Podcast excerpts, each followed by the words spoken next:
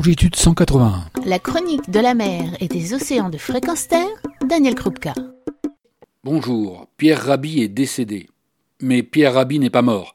Cet homme, paysan humaniste, philosophe, agriculteur, agroécologiste, écrivain, conférencier, a laissé des empreintes profondes dans le cœur de ceux qui l'ont croisé.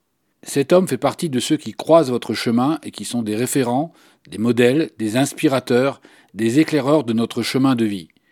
J'ai eu la chance de rencontrer ce grand monsieur, petit homme frêle, au sourire espiègle et joyeux, aimable, accueillant, discret. Je l'ai rencontré chez lui, en Ardèche, un homme au plus près de la terre, qu'il amenait chacun à respecter, sans discours scientifique compliqué, par son expérience de terrain, de paysan, les pieds bien heureux sur terre. En compagnie de François Sarano, océanographe, plongeur, conseiller scientifique et chef d'expédition auprès du commandant Cousteau et de son épouse, je souhaitais, en rencontrant Pierre Rabhi, voir la rencontre de ces deux protagonistes de la vie, l'un au service de la terre nourricière, l'autre au service de l'océan les deux cumulant, dans mon esprit, la totalité des surfaces de notre planète et faisant la conjonction de deux mondes différents, séparés mais liés. Et quand deux humanistes, amoureux du vivant, se rencontrent, qu'est-ce qu'ils se racontent? Eh bien des histoires de vie, de terre et d'eau, du commencement jusqu'à nos jours. Et qu'ont-ils trouvé en commun dans leurs approches? Eh bien le cycle de l'eau, qui unit océan et terre, qui fait des rivières et des fleuves les racines de l'océan sur les terres émergées.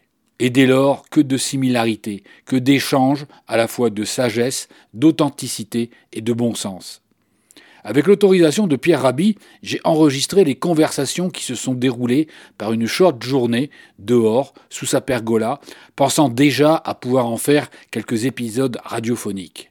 Focalisé sur son discours, j'en ai oublié les si nombreuses cigales environnantes qui perturbaient la prise de son.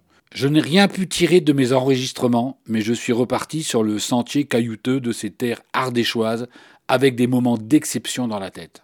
L'alliance de la terre et de l'océan était faite. Elle donnerait lieu plus tard à la préface de Pierre Rabhi au livre de Coralie Schaub et de François Sarano, Réconcilier les hommes avec la vie sauvage. Petite anecdote, à la fin de notre entretien, nous avons conversé des cultures au jardin, comme de vieux amis, moi lui disant qu'il m'avait inspiré une autre façon de jardiner, et lui se plaignant que son noyer se desséchait, ne lui offrant plus de noix. Je découvrais qu'on peut être un agroécologiste de renom, et avec modestie ne pas avoir de solution à tous ces problèmes au jardin.